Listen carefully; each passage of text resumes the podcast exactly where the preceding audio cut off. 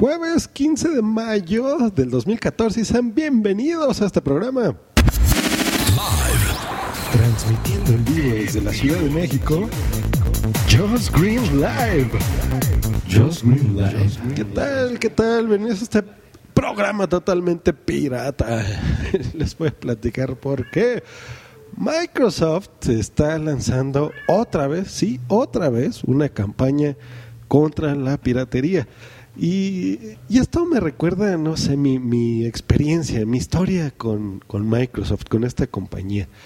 Les platico, mi primera computadora fue una Timex Sinclair, la ZX, no sé qué, eh, por los 80. Así de viejo soy. Esa, esa computadora usaba ya un sistema operativo eh, Basic, pero no era el Basic de Microsoft, era un sistema propietario. Eh, una computadora muy bonita, ¿eh? para, la, para la época era una máquina increíblemente pequeñita. Por ahí pueden eh, googlearla, la Temex Sinclair, era, era una, una belleza. Pero, pues te va quedando corta, yo era un niño. Y, y, este tipo de máquinas, pues a mí me maravillaba la posibilidad de poder escribir en un, un, lenguaje que ni siquiera era eh, no era una suite ofimática, ¿no? Como un Word, por ejemplo, era algo que tú programabas, tenía incluso una impresora de papel térmico muy, muy curiosa. Eh, pero bueno, cuando se fue haciendo más grande mi curiosidad y todo, me compraron una máquina, era una Printaform, todavía me acuerdo, de esa marca que ya no existe, que hacía computadoras aquí en México. Y había era una, empecé con una 286 y luego una 486 que tenía el botoncito de turbo, todavía me acuerdo de esa tontería. Eh, y bueno, para la época pues era una maravilla, ¿no? Aquí ya usábamos el, el MS2, que el MS es de Microsoft 2, el 5, 6 me, parece recordar. Y aquí ya empezaba mi historia con, con Microsoft y, y, estos asuntos de la piratería, que cuando tú eres un niño a veces no entiendes por qué el término, simplemente intentas programar, intentas hacer eh, jueguitos y demás, pero te encuentras con software, por ejemplo, yo me acuerdo, siempre fui un, un muchacho precoz. Y me acuerdo un jueguito que se llamaba Leisure Suit Larry y esas cosas venían en disquets, ¿no? Los famosos disquets y en aquella época pues era prácticamente imposible en mi país conseguir y comprar este tipo de software. Por supuesto no había internet, no había cosas de, de ese tipo. Y, lo que hacías es que eh, aquí había unos, unos bazares se llamaban, que eran, son estos con mercaditos que venden de todo, ¿no? Venden ropa y vendían, eh, por ejemplo, dulces eh, estadounidenses y Swatch y relojes así por el estilo, ¿no? Los top sailors y, demás que utilizaban, por ejemplo, mis hermanos, ¿no? Que ellos ya eran los más grandes. Y em, yo siempre fui un geek raro.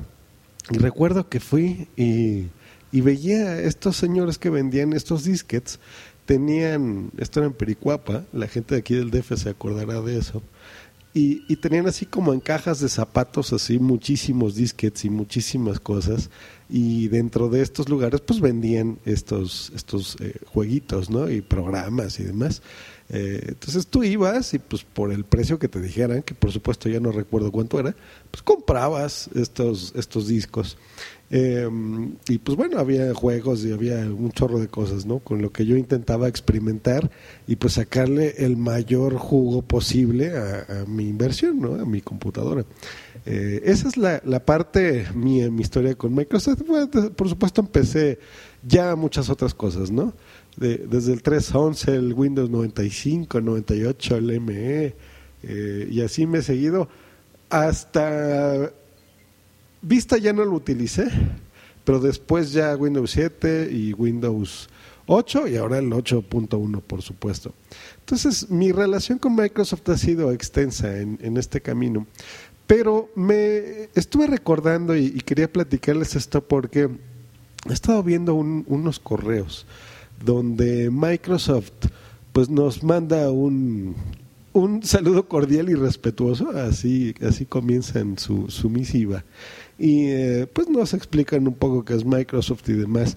Y yo creo que de, una forma muy, um, desafortunada, diría yo, muy malintencionada, eh, están haciendo que la gente tenga miedo y, pase a, la legalidad en un software. Yo estoy, por supuesto, convencido de que eh, la legalidad es algo interesante, es algo importante, porque eh, de lo contrario las empresas no podían subsistir, ¿no? si todo el mundo fuera pirata y bajara todo ilegalmente, eh, bueno, en la actualidad ya bajarlo ilegalmente, pues no, no habría forma de desarrollar nuevas cosas, ¿no? Pero Microsoft ha tenido, bueno, en su mayoría de las veces ha tenido la, desfortuna de, vender un software demasiado caro y eso hace que no todo el mundo pueda comprarlo, ¿no? Que no, no pueda ser asequible. Eh, si, si la gente compra una máquina eh, de marca, pues bueno, ya viene preinstalado, aunque desgraciadamente casi siempre viene con las versiones más básicas, ¿no? Por ejemplo, no sé, un Windows 7 Starter, por ejemplo, ¿no? Eh, o el Home Basic o cosas así.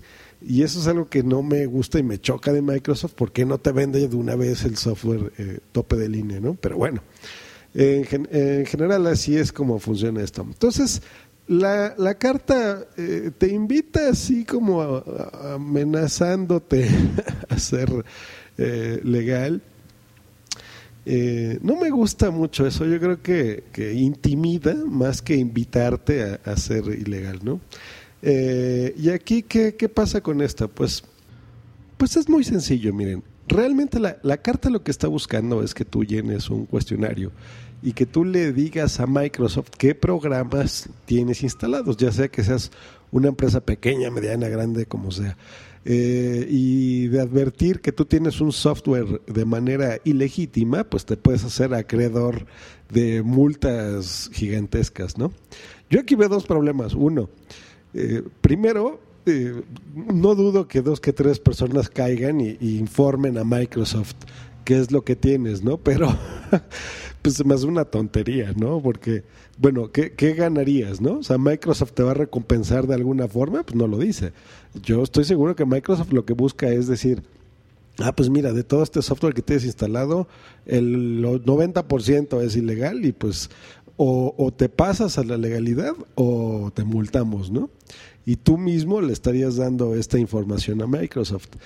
Yo creo que no es la forma de hacerlo, queridos amigos de Microsoft. Y a la gente que, que haya recibido o esté recibiendo estas cartas, eh, miren, hay, hay muchas formas de hacerlo.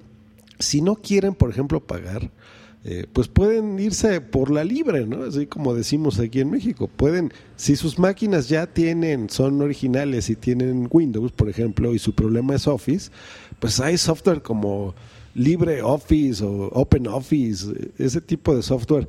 Incluso si tienen sus, sus cuentas de correo corporativas en, en, Google, por ejemplo, en Google Apps, muchas empresas así lo utilizan. Eh, pues ahí está Drive, por ejemplo, ¿no? que tienes tú eh, soluciones web eh, totalmente compatibles con la suite ofimática. ¿no? Entonces yo creo que no hay por qué recurrir a este tipo de cosas, ¿no? Tanto la gente de Microsoft que tuvo la genial idea de hacer esto y, las empresas que pues también saben que no, no están del todo derechas, ¿no? O incluso particulares, ¿no? Realmente eh, actualmente con el mercado móvil, pues bueno, muchas soluciones las encuentras gratuitas en, en aplicaciones, pero gente que todavía utiliza mucho estos servicios en, en, computadoras, por ejemplo, pues yo creo que hay ya demasiadas soluciones, tanto online como software que pueden eh, descargar en sus computadoras totalmente libres y, que no tendrían eh, pues por qué recurrir a este tipo de prácticas, ¿no? Pues bueno, ahí está, esa es la, la famosísima carta que va a llegar. Si no quieren hacer eh, amenazados por tener software ilegal, pues bueno, no, no caigan en estas prácticas, ¿no? Eh, yo creo que ese es mi, mi consejo tecnológico en esta nueva etapa. Y pues bueno, eso ha sido todo. Reciben de mí un gran saludo y espero, por supuesto, sus comentarios buenos, no tan buenos, negativos o sugerencias que tengan a este servidor en los siguientes métodos de contacto. Que estén muy bien, hasta luego y bye.